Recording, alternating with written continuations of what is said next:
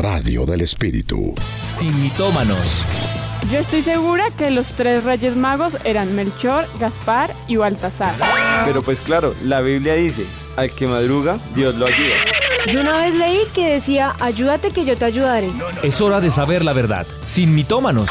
Con los pastores Juan Sebastián y Ana María Rodríguez. Sin mitómanos. Muy buenas tardes para todos nuestros oyentes. Felices y contentos de estar aquí una tarde más eh, a través de nuestros micrófonos de avivados en su programa de Sin Mitómanos. Así es, buenas tardes a todos nuestros oyentes y televidentes. Estamos muy felices de estar hoy una vez más en Sin Mitómanos con una nueva parábola. La parábola de hoy es muy conocida, es la de la casa sobre la roca. También, eh, bueno, así la conocemos en Mateo capítulo 7, ¿no? Pero en Lucas capítulo 6 hace referencia a la parábola de los dos cimientos. Es la misma parábola, sin embargo nosotros vamos a estar todo el rato estudiando la versión de Mateo en el capítulo 7, que es la que tiene que ver con, con nuestro tema del día de hoy, nuestro mito del día de hoy, nuestra parábola del día de hoy. Y es efectivamente basados en la parábola de la casa sobre la roca. Así es, y bueno, como les dijimos desde un comienzo, vamos a tener un invitado muy especial que yo sé que muchos eh, se van a emocionar con este invitado, pero ¿qué tal si lo descubren? Ya todos saben cuál es. ¿Sí? Claro, en redes lo pusimos. en Instagram. ¿Por qué lo pusieron? En Instagram, en historia. Ahí están los culpables. Entonces, ¿ya saben cuál es? Sí. Ah, bueno, listo. Sí, sí, sí. De hecho, lo habían pedido hace rato, ¿no? Claro, Estaban ahí, sí. siempre que salía un invitado, estaba dentro de los opcionados. así fuera, así de otro país, Sí, nada sí. que ver, pedían que Bueno. fuera él. que mexicano y decían que era Sí, él. sí, sí, sí, sí, cualquiera. bueno, entonces ya van, saben que tenemos a Redimidos con nosotros esta tarde. ya dice que gané a alguien ahí. Tramposos, ya sabían quién era. Pero bueno, vamos a tener a Redimidos esta tarde con nosotros, así que muy conectados porque ya vamos a estarnos conectando con él. A hablar sobre esta parábola que es tan importante y, bueno, una de las más conocidas, ¿no? Creo yo. Sí. Que es una de las parábolas más conocidas por Jesús, pero una parábola muy importante que va a refrescar nuestra vida, que vamos a estudiar paso a paso, que vamos junto a Redimidos también eh, poder tratar de encontrar esos tesoros que traen en la palabra de Dios. Así que todos listos, conectados para recibir lo que Dios tiene para nosotros. Pero bueno, mientras tanto acá nosotros vamos a orar, a pedir la presencia del Señor y prepararnos en este ambiente de bendición para lo que el Señor trae. Así es. Bueno, yo les animo para que entonces alisten sus Biblias. Hoy vamos a hacerlo un poco diferente. Normalmente yo leo la porción, la parábola, la perícopa, bueno, el pedazo que nos toca estudiar eh, del pasaje bíblico, pero hoy lo vamos a ir eh, viendo paso a paso, vamos a ir detallando paso a paso, eh, desmenuzando esta parábola. Pero yo quiero que tú le pidas al Espíritu de Dios que Él hable a tu corazón y como es la esencia de Sin Mitómanos, pues que la presencia de Dios a través de su palabra pueda desvirtuar todo, todo mito, toda mentira, todo engaño que Satanás quiera poner en nuestros corazones. Así que cierra allí tus ojos y dile, Señor, yo te presento este día y te pido que me ayudes, que me dirijas, que inundes mi vida de tu presencia, de tu gracia, de tu favor, que tu plenitud, Señor, sea irradiando sobre nosotros, Señor, tu verdad, que la verdad de tu palabra sea limpiando nuestro camino, sea ayudándonos a tomar las mejores decisiones y podamos desvirtuar a Satanás, desmitificarlo, desmentirlo y Él sea el que salga avergonzado, Señor. Te damos gracias en Cristo Jesús. Amén y amén. Amén. Bueno, dicho eso, pues amor, ¿qué tal si eh, nos hablas un poquito de eh, quién, en dónde, en qué entorno eh, es eh, Redimidos? ¿Quién es Bueno, Willy? yo creo que la mayoría ya lo conoce, él es de República Dominicana y es uno de los cantantes cristianos más influyentes del momento, ¿no? Porque también creemos que su música ha penetrado otras esferas y con su letra y todas las canciones que él trata, trata esto, trata, valga la redundancia, todo el tiempo es de, de mover a los jóvenes a que lo que se ve en el mundo no es como lo necesario, sino lo que el trastorno que el Señor tiene para nosotros. Entonces, pues no sé ustedes ahí también los, los daticos que tienen acerca de quiénes redimidos, cuántas canciones lleva, álbumes, bueno, todo lo que sabemos acerca de él para ya poderle dar la bienvenida a este programa. Pues de hecho, Pastor Anita Redimidos, eh, yo me atrevería a decir que ha causado mucha polémica últimamente. Claro. Porque uno por sus letras, porque muchos dicen que sus letras, digamos, tienen mensaje muy explícito a cantantes Claro. seculares Sí. que animan a los jóvenes a Y cosas canciones. muy malas, ¿no? Sí.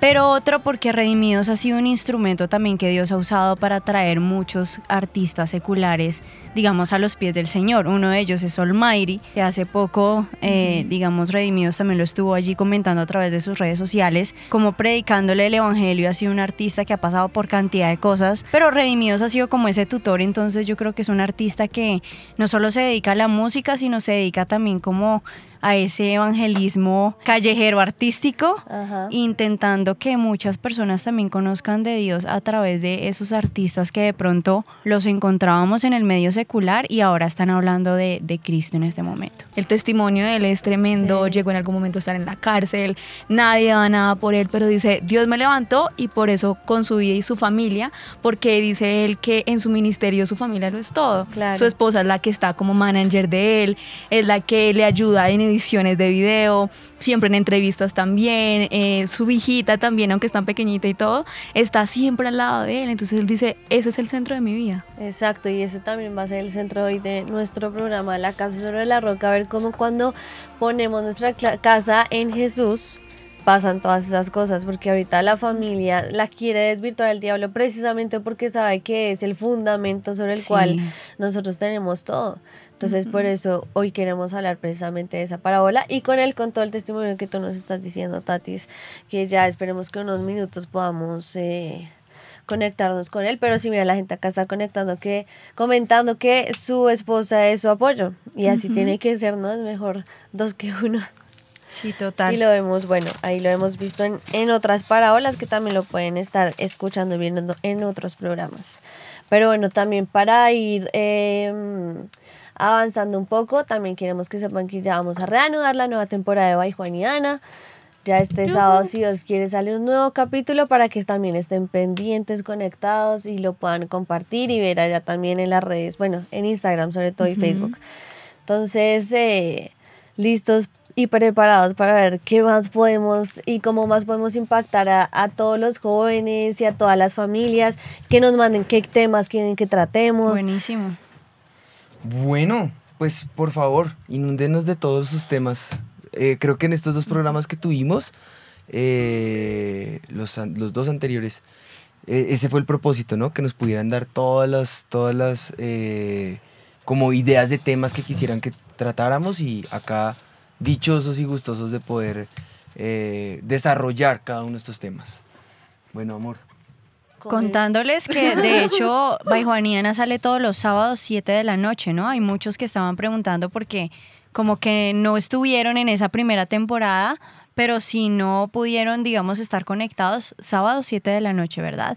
Instagram, Juan y Ana R. Los encuentran a los pastores Juan Sebastián Enita.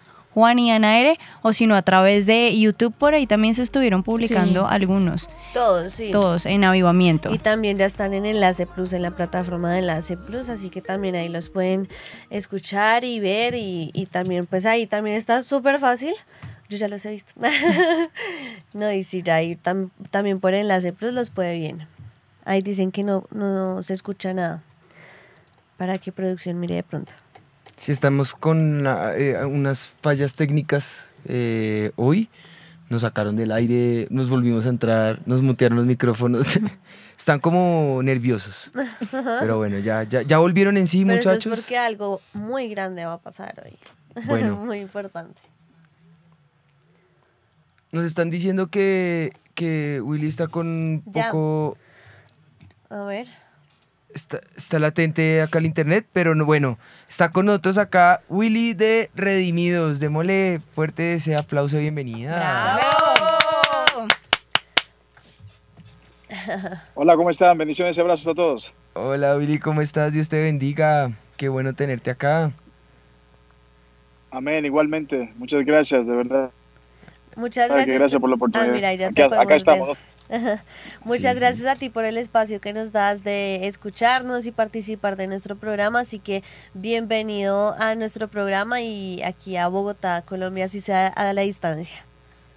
Sí, Un abrazo, un abrazo a toda la familia colombiana desde Bogotá. Muchas gracias, de verdad que sí. Bueno, Willy, pues para nosotros es tremendo poderte tener acá con nosotros. Hemos eh, visto y escuchado a la distancia eh, lo que el Señor ha hecho contigo. eh, y pues la verdad que vemos eh, alrededor de tu entorno un, hermoso hogar y un precioso ministerio que Dios ha hecho en tu vida. Y hoy estamos en Sin Mitómanos tocando un tema que es la casa sobre la roca, la parábola de la casa sobre la roca. Así que pues nos gustaría como desarrollar una serie de preguntas en las que pudiéramos como ver el entorno, cómo es tu familia, cómo han vivido y cómo eso nos, nos puede ayudar y nos puede ilustrar de lo que es eh, ver esa casa sobre la roca como lo ha sido tú y tu familia. Aquí estoy, aquí estoy a las órdenes y ah, ex- creo que es un excelente tema. Eh, me encantaría que, bueno, que esta oportunidad haya muchas personas escuchándolo porque eh, es un tema del que estamos hablando en la última semana eh, con mi esposa de, de lo importante de, de tener una familia firme, aunque no te voy a decir que hemos utilizado literalmente la palabra firme sobre la roca, Sí, pero sí es algo que hemos estado, hemos estado hablando en estos días acerca del modelo de familia para bendecir a otras familias, no para hacerle alarde a otras familias, sino para inspirar. Amén. Bueno, pues para ya poder entrar en el tema, la primera pregunta sería, ¿cuándo fue la primera vez que oíste sobre esta parábola y qué impactó tu vida? Wow. Yo creo, la primera vez que escuché, si, me permiten ser honestos, la primera vez que escuché de la palabra, de la parábola de, eh, de la casa sobre la roca no fue porque la leí en la Biblia, sino por los cultos evangelísticos en una esquina de mi barrio, en una canción que decía, esta casa no se cae porque está sobre la roca.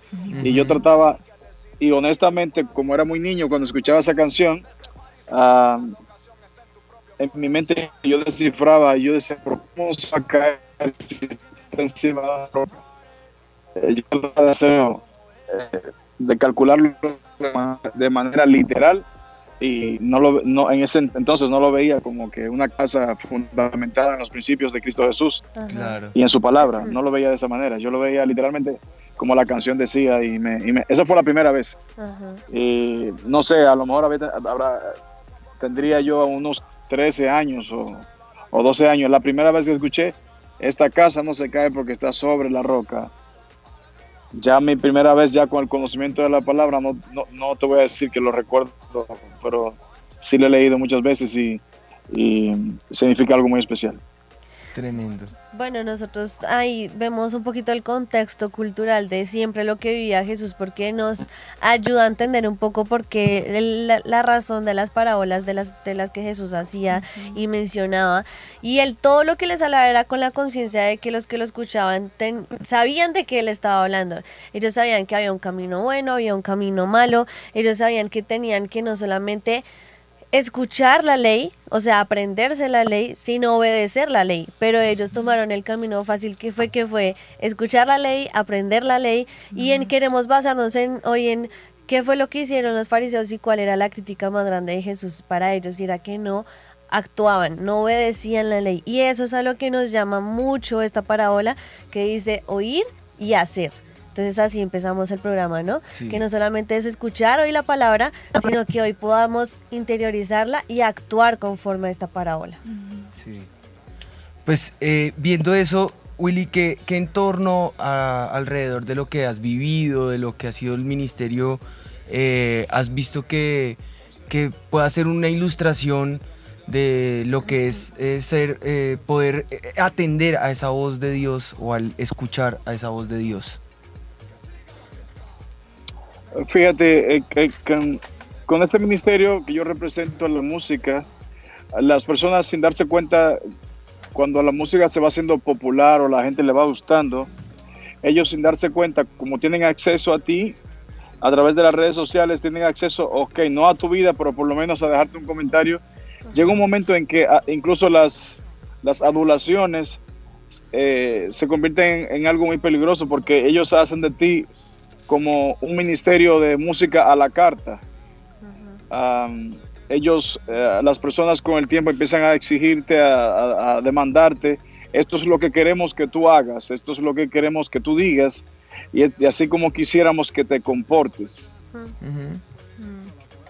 Entonces, uh, es donde tú dices, ok, hago música, pero hago música para los seres humanos, pero lo hago por, la, por una encomienda de Dios directamente. Entonces, es donde yo tengo que romperme, quebrantarme y renunciar a, ese, a esa demanda de los seres humanos y escuchar la voz de Dios, que es la que ha hecho que ellos mismos te respeten, que ellos mismos sigan lo que le has dicho, pero ellos no lo saben. Ellos piensan que estás ahí para complacer un gusto y hay veces que la gente te demanda, mira, me gustaba más cuando cantaste la canción de Eres Bonita, me gustaba más cuando haces las canciones de esta línea, cuando haces esta, cuando grabas con Cristín Di Clario y los adoradores, te, veo más cristiano, te veo más para acá. Y, pero yo tengo una relación y tengo que escuchar la voz de Dios cada mañana. Ah, cada mañana, que es cuando nos. Yo sé que Dios está todo,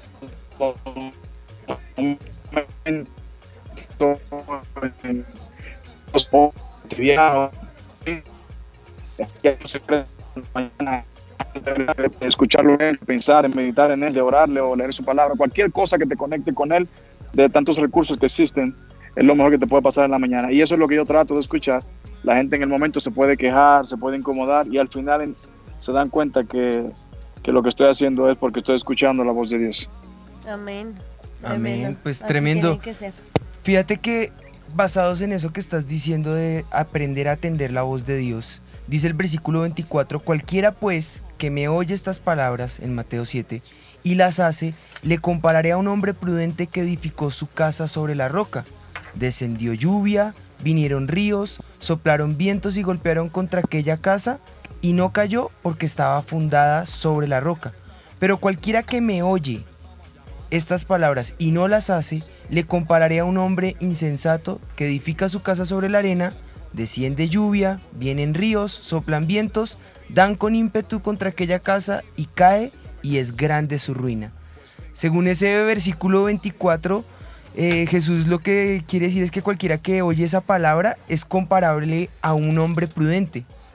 ¿Y a qué palabra se, eh, se referiría? Pues bueno, si se lee desde el versículo 15 hasta el 23, se ve que es una, eh, una, como una discusión entre Jesús sobre la importancia de guardarnos de los falsos profetas, de todo lo que eh, predican eh, como un evangelio diferente del que Jesús está anunciando. Y bueno, como vimos al comienzo de diferentes ejemplos como el árbol bueno o el árbol malo, y muestra la existencia de esos dos caminos, uno bueno y uno malo, y siempre nos anima desde el éxodo, la palabra del Señor, a seguir el buen camino. Eh, lo vemos con Elías cuando les dice, bueno, ¿hasta cuándo van a claudicar entre dos pensamientos? Si creen en Dios, síganlo. Si a Baal, vayan en pos de él. Eh, si en el Éxodo desde el comienzo les está diciendo, este es el buen camino, síganlo. Si no, está el camino de muerte. Pero siempre está proponiendo el buen camino, la senda del bien, la senda de vida, el camino que, conlleva a la salvación, a, a todo eso. Pero cabe resaltar acá que se hace un, hincapié en el mensaje central de esta parábola que es obedecer. Aquel que obedece según Jesús es comparable con ese hombre prudente. Y aquel que no obedece señor el eh, según el Señor Jesús o que desobedece es comparable a un hombre insensato. Viendo, viendo esa eso sensatez o insensatez, eh, pues no, eh, nosotros como que quisiéramos saber, Willy, para ti, ¿qué es o qué ha significado poner la casa sobre la roca?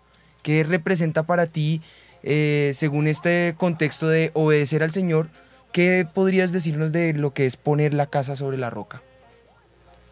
Mira, eh, ya, aunque lo han dicho casi todo, quisiera no añadir, sino sumar, sumar en, la, en la línea que estás hablando.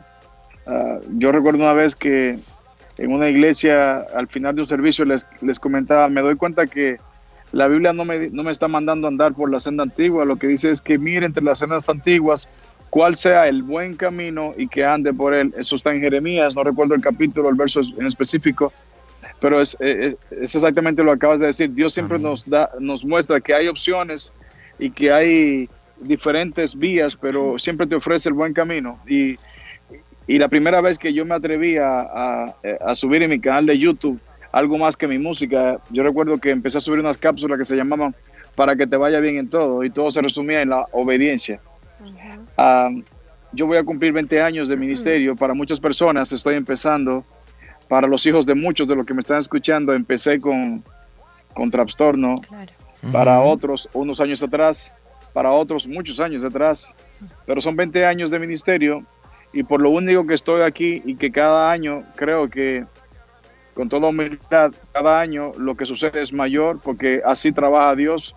La gente no le gusta que uno diga, me está yendo mejor cada año, pero es que es así como Él opera cuando caminas en sus, eh, es- cuando estás caminando en, su- en sus, en sus veredas, en, su, en sus ríos, y te vas en la ola de Él, en lo que Él ha, ha depositado en ti y los el camino que Él te está mostrando. Entonces, la única razón que yo puedo entender que, que hoy estoy aquí no es porque soy perfecto, no es porque soy el, el más santo de los santos, pero yo creo que he aprendido a escuchar la voz de Dios y he edificado lo que Él ha puesto en mi mano, en Él, en Él y en su palabra. Y es por eso que si el enemigo viene como río, tiene que pasar el muro que es Él, porque no levanté un muro que se llama Willy, no levanté un muro que se, un muro que se llama Redimido, levanté un muro que se llama la palabra de Dios, en la que me anclé, en la que se convirtió en mi roca, y para derribar eso, el enemigo no se tiene que ver conmigo, sino que se tiene que ver con Él. Y, y ya Él venció al mundo. Lo, lo que yo creo que todo aquel que hoy en día tiene algo, una, una familia que ha permanecido firme, una- un ministerio que ha estado firme, eh, proyectos que han ido eh, eh, en ascenso, es porque yo creo que han reconocido que han tenido que escuchar la voz de Dios y poner esa casa en Él, que es la roca. Amén. Amén. Tremendo. Pues fíjate que, que pareciera como si ya hubiéramos abordado todo el tema, pero lo hicimos adrede porque en realidad hasta ahora comienza el tema. Todos quieren saber, o sea, ya sabemos que el mensaje central de la parábola es la obediencia. Sin embargo, siempre surge la pregunta eh, del todo joven, no sé si tú sabes el contexto sin mitómanos, pero este programa se crea para desvirtuar todo mito que Satanás ha puesto en nuestra cabeza. Un mitómano es aquel que toma una mentira y de esa mentira, por repetirla y repetirla y repetirla, llega al punto en que se la cree. Y Satanás por lo general usa las artimañas para tomar una verdad central como lo es obedecer a Dios y escuchar su voz, para poner y sembrar en el corazón del joven eh, la necesidad de ir en contra de, de desobedecer, de sacar un poco el, el anarquismo que, que de pronto la sociedad nos quiere impulsar a veces o el contexto o el entorno a seguir. Y por eso me gusta mucho eh, la canción tuya de tra- eh, Trastorno porque es, es eso, es, es, es ir en contra de lo que el común haría y más bien obedecer a la voz del Señor, ¿no? Fíjate que por eso quisiera hoy lanzar el mito del día. Dice así.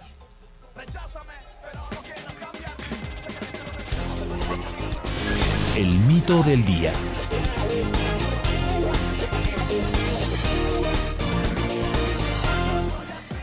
Bueno, pastores, hoy el mito, todo que ver con la obediencia y desobediencia.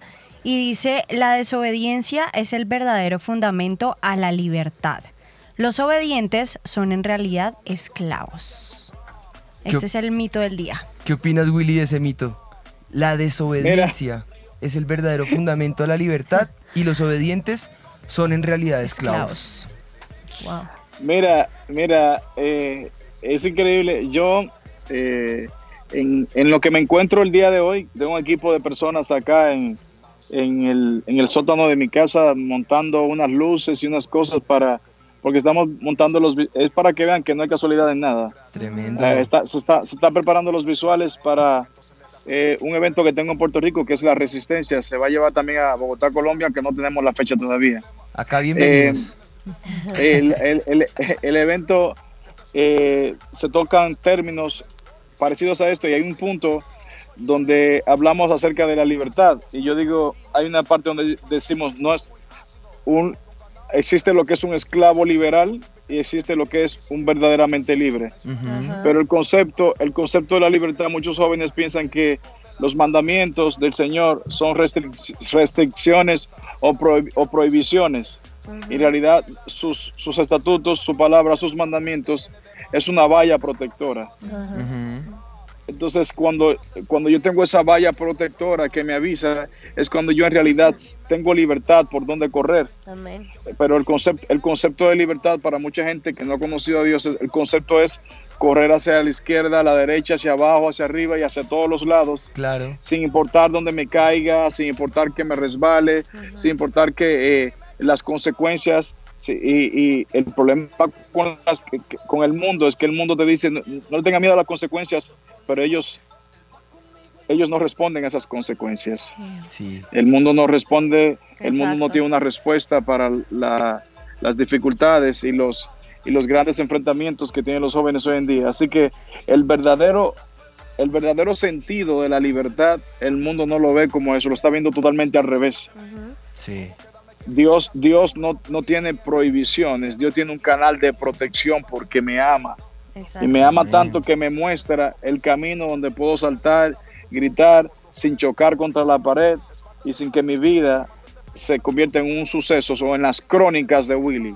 Las crónicas de los, de los sufrimientos de Willy, sino que Él me ama tanto que Él quiere que yo vaya de bendición en bendición.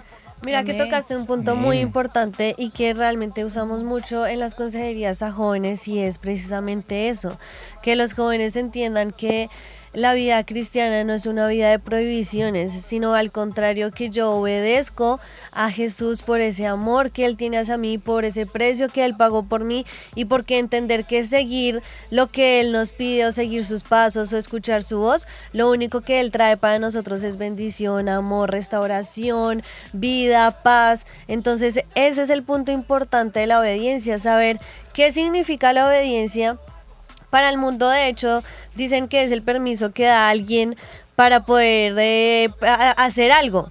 Pero precisamente eso es lo que queremos demostrar, que no es una vida de provisiones, sino una vida donde eh, Dios te está encaminando para ese plan y ese propósito perfecto que Él tiene para nuestras vidas. Y el siguiente versículo de la parábola dice, cualquiera pues que me oye estas palabras y las hace, le compararé a un hombre prudente que edificó su casa sobre la roca. Entonces no solamente es oír, sino hacer lo que el Señor nos está diciendo. Y tú decías esas dos cosas importantes, que has aprendido a escuchar la voz de Dios y has aprendido a obedecer sus mandatos.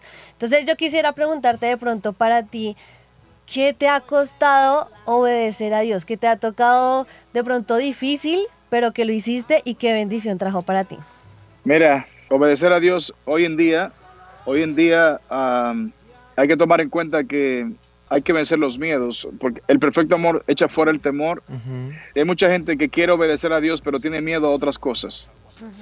O sea, es que me doy cuenta que obedecer a Dios, si obedezco a Dios, dicen muchos jóvenes, posiblemente no tenga la posición que tengo en el grupo de la escuela. Si obedezco a Dios, posiblemente me pierda el trabajo que tengo. Si obedezco a Dios, posiblemente ciertas amistades que sé de su manera de pensar, porque a veces obedecer a Dios no es algo, eh, o sea, obedecer a Dios no es algo que yo hago cuando voy el domingo a la iglesia, que me dicen que levanten las manos. Eh, La, la obediencia a Dios comienza cuando todo el cristianoide mundo a mi alrededor se termina. Eh, Ese mundo cristianoide, y disculpen que estoy usando una palabra que me inventé, es, ese mundo cristianoide se termina a mi alrededor, que ya no están los líderes, no están los pastores, no está mi pastor juvenil, no está el líder de mi grupo, no están, y me voy a la universidad en ese lugar donde, donde me topo con tanta gente que la mayoría tristemente no, no quieren saber de Dios o tristemente la mayoría hoy en día se burlan de los principios que nosotros creemos y defendemos. Hay gente que pone, pone en la balanza, eh, tengo dos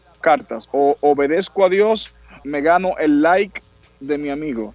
Y cuando hablo del like, no solamente el de Facebook e Instagram, sino la sonrisa, el, el caer bien.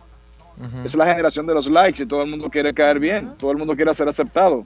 Entonces se mete ese temor y yo creo que los jóvenes tienen que poner en la mesa lo siguiente, quien nos salvó, quien dio su vida por nosotros, lo entregó todo, renunció a todo lo que tenía, renunció a ser rey, renunció incluso a vengarse instantáneamente, eh, siendo 100% hombre, eh, en su humanidad a lo mejor sintió deseos de, mira, me voy a bajar de esta cruz para que vean el poder que tengo. No, lo dio todo por lo más grande que era, por lo que él más amaba que somos nosotros. Ahora, hoy en día, la mejor, la mejor manera de devolverle el amor que sentimos por él o la manera que nos amó es obedeciéndole.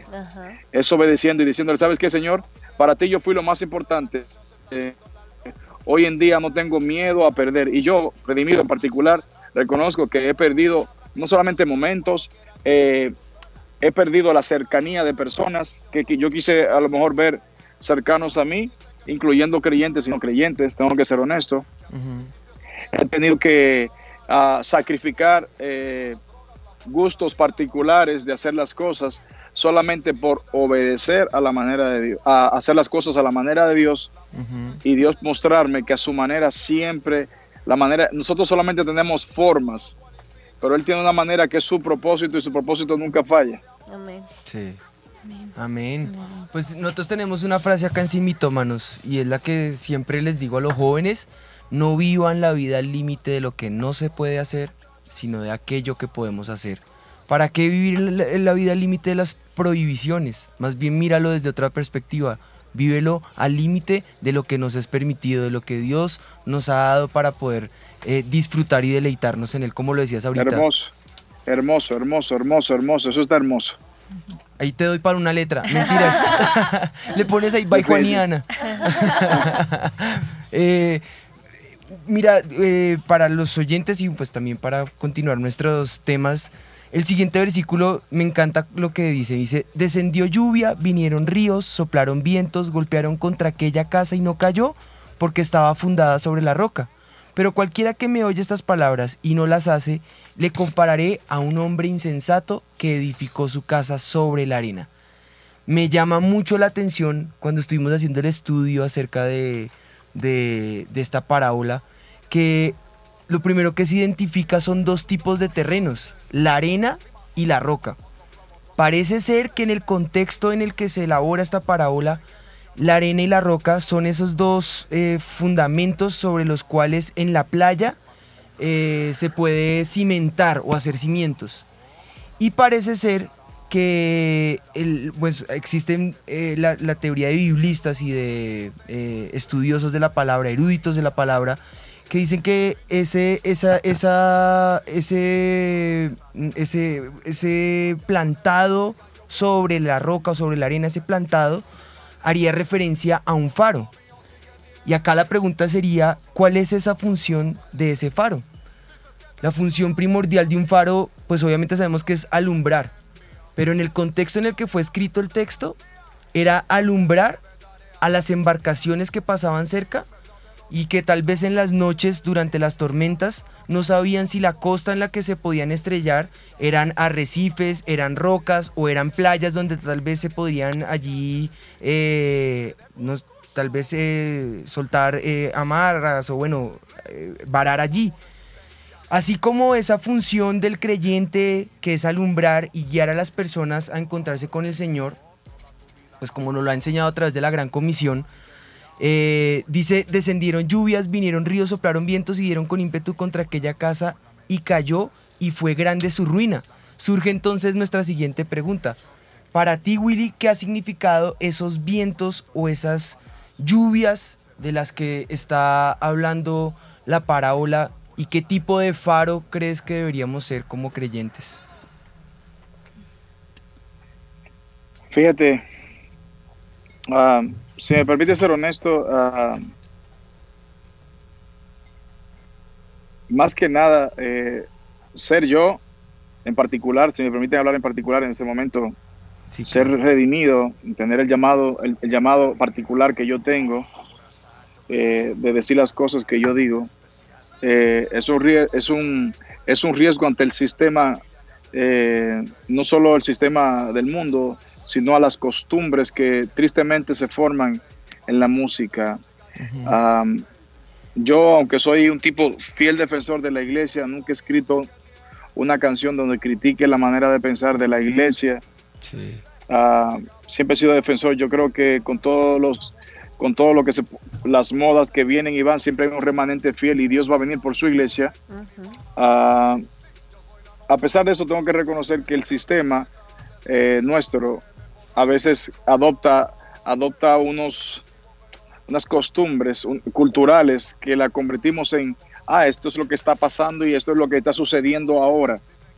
Y se, y se levantan unas modas, modas musicales, modas de vestirse, modas de levantar la mano, modas de arrodillarse en el altar, modas de echarse a un lado. Hay muchas, muchas cosas y cuando tú no te, no, no te metes en esa ola, es muy probable que no sobrevivas. Claro. Entonces, eh, enfocarte en lo que te tocó en lo que te toca hacer, a mí en particular, vuelvo y digo particularmente, yo, yo me he dado, he dado mi brazo a torcer en varias temporadas de mi ministerio para unir familias. He grabado con cantantes que, que nada que ver con el, rap de lo que yo hago, con adoradores, con diferentes ritmos musicales, para no ver esa, para no ver esa escena del niño con los audífonos en la parte de atrás y el padre, el padre porque paga el, car, paga el precio del carro, va adelante oyendo otra música que quiere He hecho todo eso, pero nunca he perdido mi esencia. Y llega un momento que mantener esa esencia, llegan vientos donde todo el mundo está demandando lo mismo. Vienen críticas, ¿por qué eres así? ¿Por qué eres tan... ¿Por qué hablas así? ¿Por qué tocas esos temas que se supone que nosotros los cristianos no toquemos? Y se arman unas críticas muy fuertes por temporadas. Lo hermoso es que Dios, Dios en la misma luz de su palabra, me hace entender que eso sucederá porque la roca no está solo para protegerte, sino para advertirte.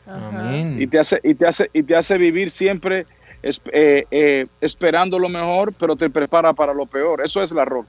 Sí, amén. La roca, tú vives siempre esperando lo mejor, pero estás preparado para lo peor. Y cuando vienen esas olas, esas críticas, siempre y cuando tú estés alineado con esa roca, cuando estés alineado con esa roca, entonces todo va a ser diferente. Amén. Tremendo.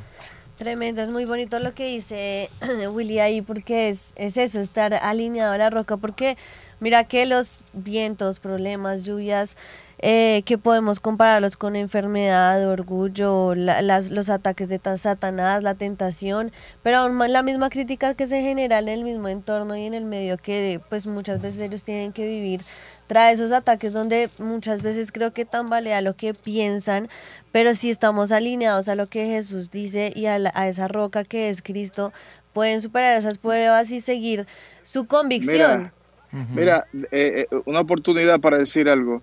Cuando tú estás firme sobre la roca, recuerda que estás firme sobre una palabra para contigo, una palabra que te hace siempre caminar en obediencia a quien te vio no en, no en obediencia a las muchas voces que puedas escuchar. Por ejemplo, Pedro en un momento, así mismo como le dice, oh Señor, sí, lo reconozco, tú eres el Mesías, el enviado. Dios le el Señor le dice, te felicito, no te lo ha revelado ni carne ni sangre. Pero al rato Pedro le dice que no, que no se sacrifique, que no haga esto. Y él, y él tiene que reprenderlo y le dice, y le dice apártate de mí, Satanás.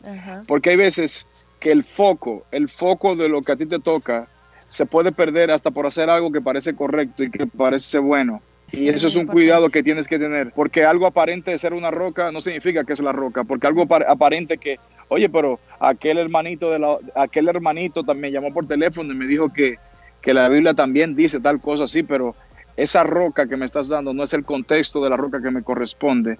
Y cómo yo puedo diferenciar, cómo yo puedo darme cuenta cuál es la que me corresponde cuando yo vivo en una comunión, una comunión con Dios.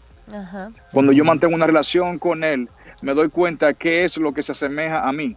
Porque hay gente que me ha dicho, Redimido, si tú eres un hombre de Dios, tú tienes que dejar el ministerio ese de la música e irte a África allá a hacer misiones. me lo han dicho. importante, pero no. Pero, pero, hay personas que no saben, ellos no saben que si, si a lo mejor yo de lo que Dios me bendice le doy ofrenda a otras personas para que vayan a hacer eso y, me convierto en un lazo para ellos, para sacarlos del pozo de lo que están haciendo eh, o para ayudarlos a subir y bajar y, pero no puedo dejar de hacer lo que me tocó a mí hacer, porque aunque aquello parezca bueno, no es la roca mía. No sé si me entienden. Sí, totalmente. Eso que estás diciendo es bien importante. Mira que cuando dices que estar alineado a la roca, es una frase que tú acabas de usar, pero que tiene la misma connotación en el texto bíblico. Porque el fundamento, cuando dice la fundación de la roca, era una laja de piedra enorme. Y yo no puedo tomar Wow. esa laja y cortarla. Es una laja que debo aprovechar porque está grandota y es enorme. Si yo estoy Exacto. parado en línea con la, con la roca, aunque vengan lluvias, y mira que en el contexto bíblico las lluvias también representan las mismas bendiciones. La misma bendición me puede destruir si yo no estoy bien parado, alineado con esa fundación.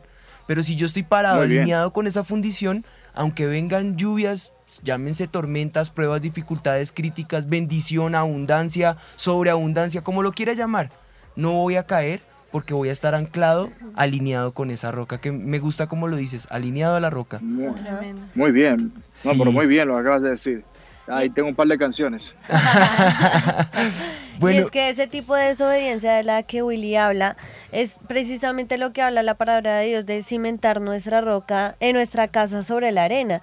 Cuando hicimos el estudio sobre la casa, de- sobre esta parábola, decía que la arena eh, de ese momento era una arena sólida, era una arena fuerte y era por eso que hacían su casa sobre esa arena, porque creían que era algo fuerte, sólido. claro. Pero precisamente si yo no estoy alineado a lo que Jesús quiere sobre mí, mi llamado, a lo que Él y el propósito que Él tiene para mí, ahí es donde mi casa se va a caer. Echa un poquito de raíces, nos dice el Señor a través de esa palabra, ¿no? Echa un poquito de raíces y cava un poquito profundo, lo que tú decías, en la comunión con el Señor y te vas a dar cuenta que alrededor hay mucha arena, pero si te encuentras con esa roca, tu vida va a estar firme. Vamos con nuestra siguiente sección en la que queremos involucrar mucho a Willy, que yo sé que nos va a dar luz para seguir hablando, y esta sección se llama En la red.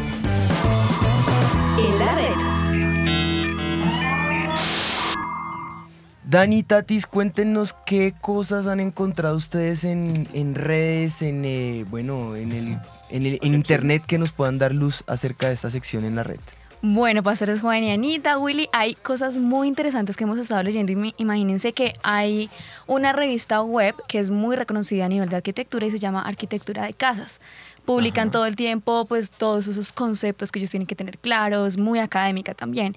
Y saca un artículo, uno de los eh, representantes de esta entrevista, en el que él dice las ventajas de construir la casa sobre la roca y él dice cómo hoy en día se ha dejado a un lado, porque más adelante les vamos a contar otros tips que él da, pero dice es muy importante recordar las ventajas que esto se tiene. Dice es importante porque la primera planta se construye con esta, aísla la estructura de la humedad del suelo. Segundo, le da solidez y también le da firmeza a lo que se va a construir. Y también digamos que la piedra, el hecho de las construcciones en piedra, que eran las que se utilizaban más bien como hace añitos, hace años. Sí, ya. Dicen que eh, la, la arquitectura o esta revista web dice que prolonga la vida útil de las residencias. Es decir, que aquellas residencias que eran hechas en piedra duran muchísimo más y estaban hechas para sobrevivir en fuego, en, terremotos, en cosas también, digamos, eh, naturales, descomposiciones naturales. Entonces, las estructuras de piedra suelen estar de pie a través de los siglos. Digamos que la estructura y toda la forma de hacer arquitectura en piedra siempre le va a dar o va a prolongar la vida útil de aquellas construcciones. Y él en otra parte del argumento dice que contradictorio que hoy en día la piedra o la roca es un material muy económico debido a la baja demanda. Sí. o sea, ya casi nadie construye con este material tan importante. Dice en cualquier tipo de construcción, la roca se ha dejado a un lado y por eso es tan económico.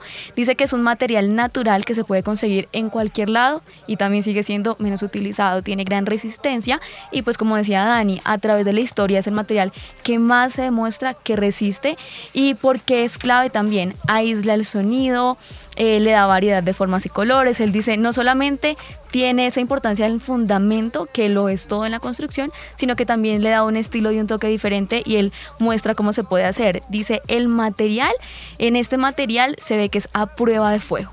De cualquier forma, a prueba de insectos, alimañas y descomposición. La piedra es atractiva y no necesita mantenimiento. Tremendo. Tremendo, dice la palabra del Señor en Juan 14, 21. ¿Quién es el que me ama? Dice, el que hace suyos mis mandamientos y los obedece. Y el que me ama, mi Padre lo amará, yo también lo amaré y me manifestaré a él. Me encanta porque lo que hemos estado hablando, que Willy nos estaba diciendo ahorita de alineados con la roca, que ustedes nos están diciendo del tipo de fundición y que yo les comentaba de lo que representaba estar parado firme frente a esa roca o lo que decíamos de la arena, muestra los dos tipos de personas que yo que podría ser Sí. como creyente. Un creyente verdadero, lleno de esa eh, sintonía con el Señor y de esa sinceridad, de, bueno, de la integridad de una roca, o lleno de apariencia endeble, que lle- llevado por cualquier viento de doctrina o por cualquier golpe de la vida o por cualquier fuego, como ustedes lo decían, pueda caer. De acuerdo a esto, eh, y viendo como el contexto y la connotación un poco más de tu familia, Willy, quisiera que me pudieras decir a mí, bueno, y a los jóvenes que, a los oyentes que nos están escuchando, de qué manera les enseña Willy lo que es la obediencia a sus hijos. Ah, bueno, todavía no suena en plural, pero eh, so- porque solo tengo sí. a mi hija, pero, pero se entiende la pregunta.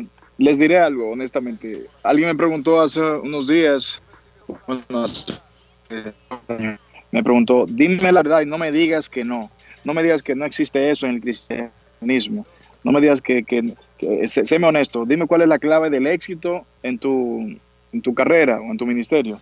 Yo, yo no sé, honestamente no sé si hay una clave o un truco. Yo sé, yo sé que hay unos fundamentos, hay unos pasos a seguir de mi parte. Y yo sé que yo tengo que cumplir con mi parte por mi propio bien, porque Dios siempre va a cumplir con su parte. Él es fiel, pero es un Dios de pactos. Pero lo único que te puedo decir, adelantar, es que para mí no existe clima, concierto, canciones o relaciones que estén primero que mi familia. Cuando mi familia cuando mi familia se da cuenta de eso, entonces el Dios que yo predico, mi hija no lo ve como al Dios que le robó a su papá Ajá.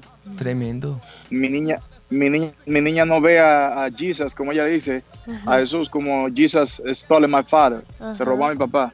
No, ella ve, Jesus ha hecho a mi padre una persona más cariñosa, porque niños, hablando, sabemos que somos una familia integral completa, pero los niños en particular ven el amor de Dios a través de los padres. Ellos no tienen, eh, aunque pueden tener experiencias lindas con Dios, aunque pueden sentir hasta la presencia de Dios, pero la manera más directa de sentir el amor de Dios es a través de sus padres. Esa es la traducción del amor de Dios para con ellos. Y yo lo que me llena más de satisfacción es ver que cuando estoy hablando de Dios, mi niña no baja la cabeza, no se va, sino que le interesa. Y yo, y, y yo siempre trato de explicarle de que cuando la corrijo, que cuando hay algo que no quiero que haga, no es, no es porque no te amo, es todo lo contrario, te amo tanto que, tengo, que no quiero que te pase nada. Cuando papi te dice que no te, que no te lances de esa altura, no es porque papi te quiere bloquear o no sé si me entienden, Sí. no es porque papi no quiere que disfrutes el momento, es que papi sabe que esa altura, porque ya papi fue de ese tamaño, porque papi tiene eh, otra perspectiva de la vida y papi sabe que de esa altura la piernita se te puede romper.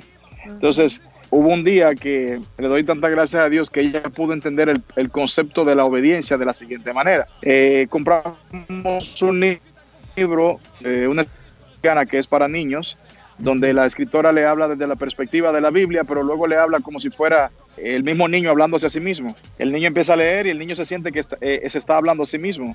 Y hay una parte donde cuenta la historia del becerro de oro, del pueblo de Israel desobedeciendo, siguiendo imágenes, que es un momento de, obedi- de desobediencia Sí. en la Biblia.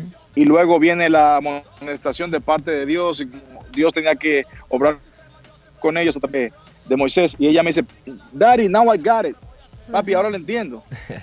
Eh, sometimes, sometimes, algunas veces, eh, God have- como que Dios tiene que punishment. Ella habla en español y en Ajá. inglés, estoy diciendo que, pero cuando hablamos de Dios, ella me habla en inglés. Sí. Claro. ella me dice, Dios, cuando Dios hace un punishment, eh, no es para solo para castigarnos, es para porque nos ama. Ajá. Y ahora entiendo cuando tú me corriges y cuando me dices las cosas. Entonces, para mí, ya, ya tengo una batalla ganada en el concepto Amén. de la obediencia con mi familia. Tremendo. Eso es parte de, de- eso es como cuando esa casa va, la, la remueven bien y el cemento está bien removido para meterla sobre la roca. Es como re- remecerla. Sí. Eso es parte de lo que me hace sentir.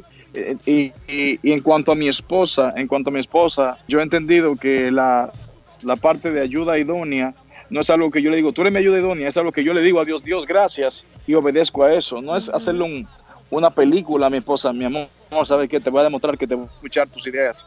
Mi amor, ¿sabes qué? Sino que al mismo Dios le agradezco que haya puesto a esta mujer en mi vida y me demuestra día tras día que cuando yo le doy el espacio de lo que ella representa en la palabra, nos va mejor a los dos, a los tres, en todo. O sea, cuando yo, cuando yo, mi esposa presente, yo la veo tal y como Dios la ve y, trato de, de, llevarla de la manera como Dios la ve y aceptarla como Dios dice, como Dios dice que ella es y lo que significa para mí. Todo el resultado, la gente se da cuenta quién ama. El que me ama de verdad, todo el que me rodea y que me ama de verdad, reconoce definitivamente Dios los ha bendecido en Y yo creo que la firmeza de mi hogar es más, más por escuchar a Dios. Y cuando yo escucho a Dios, pues, y a mi hija. Sí, amén. Tremendo porque ese concepto cuando los niños lo entienden, eh, ya, como dijiste, ya es una batalla ganada. Ya uno está más tranquilo de entender que precisamente lo que queremos enseñar hoy a los jóvenes, que es por amor y no por, por castigo y prohibición y bueno, todo lo que se trata de entender hoy en día. Y a eso va mi, mi última, pues tal vez una de las últimas preguntas que queremos hacerte y es que cuando nosotros hablamos de la fe, de la obediencia, no estamos hablando solo de hablar y decir que soy cristiano y amo a Dios, sino que mis acciones y todo lo que yo hago en mi comportamiento día a día se alinea a eso que yo estoy diciendo, esté de acuerdo a lo que yo estoy profesando y estoy diciendo, porque algo tenemos claro y es que Dios nunca nos va a demandar algo que nosotros no le podamos dar. Él sabe que lo que nos está pidiendo es necesario para nosotros, es de bendición para nosotros y va a cambiar nuestra vida.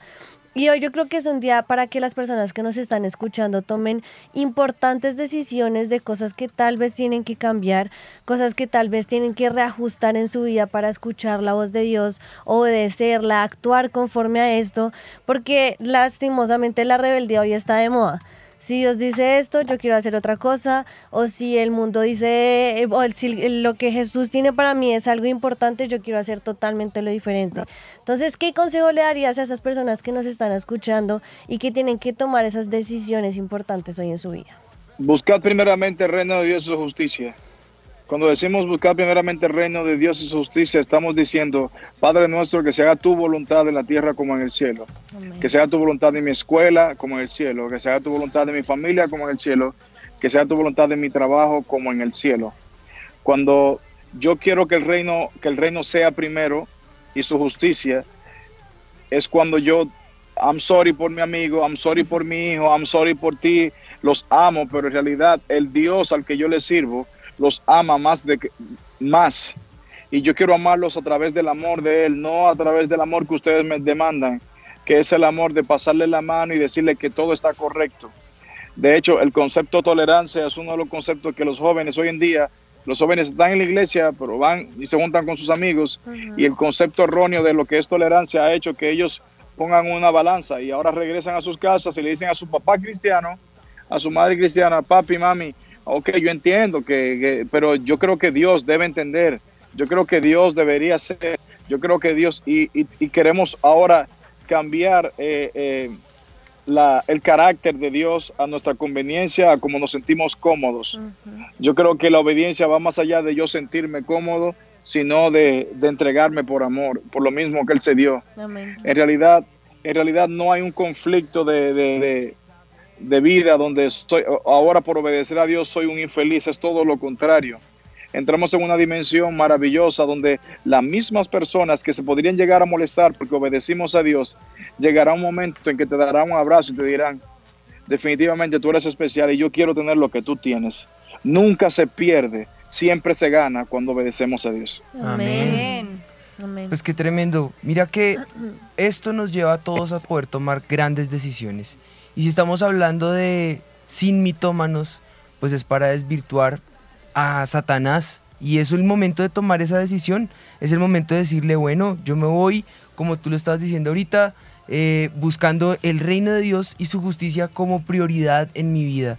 Y que a través de eso el Espíritu de Dios pueda hablar, obrar sobre cada uno de nosotros. Así que no se trata de, de eh, preguntarme el porqué en la vida, el porqué de las situaciones, los conflictos o lo que estoy viviendo. Se trata de escuchar la voz de Dios, de entender el para qué eh, en nuestras situaciones, en nuestros contextos y que a través de esa voz de Dios, fundado sobre esa roca que es Cristo, fundado sobre esa roca que es vida eterna para nosotros, que nos lleva a la fuente misma eh, de la vida, que es el Espíritu de Dios, podamos nosotros resolver lo que se denomina como preguntas fundacionales de la vida.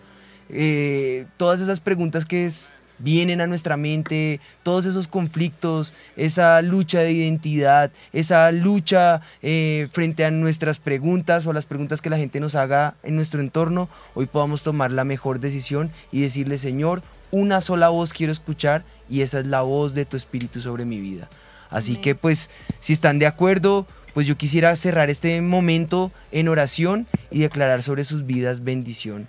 Padre, te damos gracias por Willy que estuvo hoy con nosotros, Señor, y gracias por todos los oyentes que hoy escucharon de primera mano del testimonio de Willy y de nosotros, Señor, y de tu palabra, Señor, esa, esa verdad, Espíritu de Dios. Yo te pido que hoy eh, estas marañas, estas mentiras que Satanás ha puesto en nuestro corazón o la desobediencia que ha tratado de filtrar a través de la cultura, de la sociedad, del- de las redes, de lo que está a nuestro alrededor, Señor, sea tu preciosa presencia eh, obrando en este momento sobre nuestras vidas, obrando en este momento sobre nosotros, obrando sobre cada joven que está conectado, obrando sobre cada joven que está sintonizado, Espíritu de Dios.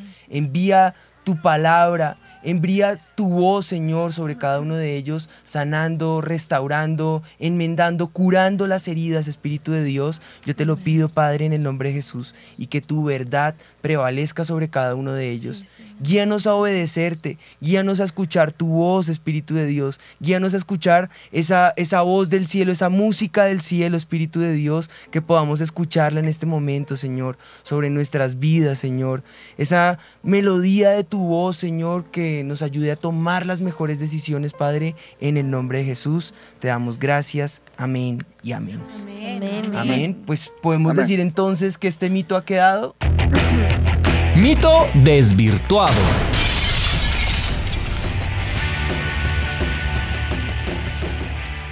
Amén. Este mito quedó desvirtuado porque como dice la parábola, hay que escuchar la voz de Dios, ponerla por obra y nunca la obediencia nos va a llevar a peligro de esclavitud, sino al contrario, si escuchamos su palabra, en ella vamos a encontrar esa verdadera libertad. Así que hoy debemos plantar y construir nuestra casa sobre esa roca que es Jesús.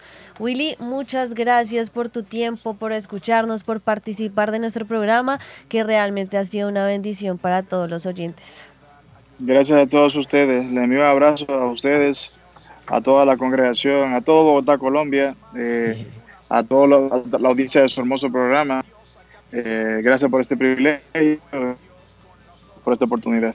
No, Willy, de verdad, con todo el corazón, gracias a ti. Como siempre lo hacemos, pues bueno, eh, ahí está el Instagram, by Juaniana, ahí at- eh, No. perdón, Juan, Juaniana R, perdón, eh, para que a través, pues ahí por el interno, yo siempre los comprometo.